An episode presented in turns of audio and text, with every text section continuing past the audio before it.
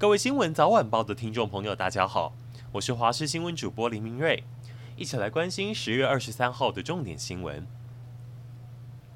日本大阪关西机场昨天发生行李系统异常问题，旅客抱怨不只是行李，还有很多的等候时间都影响到他们的旅途。昨天从登机开始，时间就不断延后。旅客认为航空公司应该要提前告知，而不是飞行时间花了两个多小时，但为了处理后续事宜，从寄托行李到离开机场又再花九个多小时。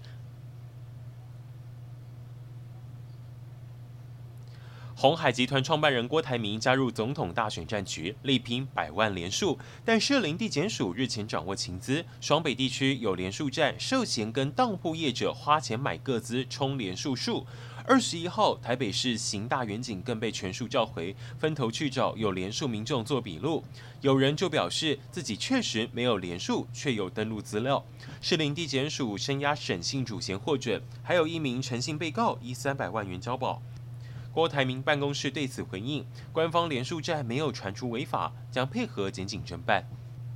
国际状况要来关心以巴战火冲突，以色列竟然误炸埃及，他们的一部坦克车不小心击中加萨走廊边界的一个埃及哨站，之前才因为以色列被指控轰炸加萨走廊医院，引发中东国家不满。这一炮，以色列军方火速道歉，避免战火扩大。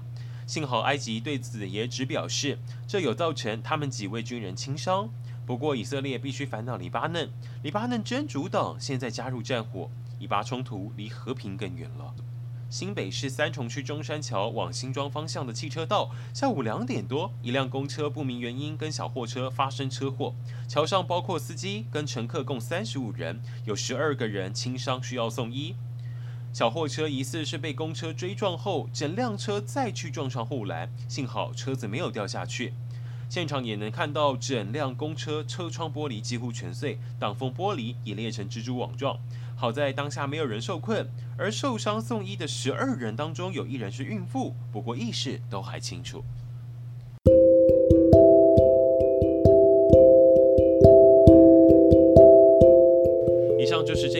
内容，非常感谢您的收听。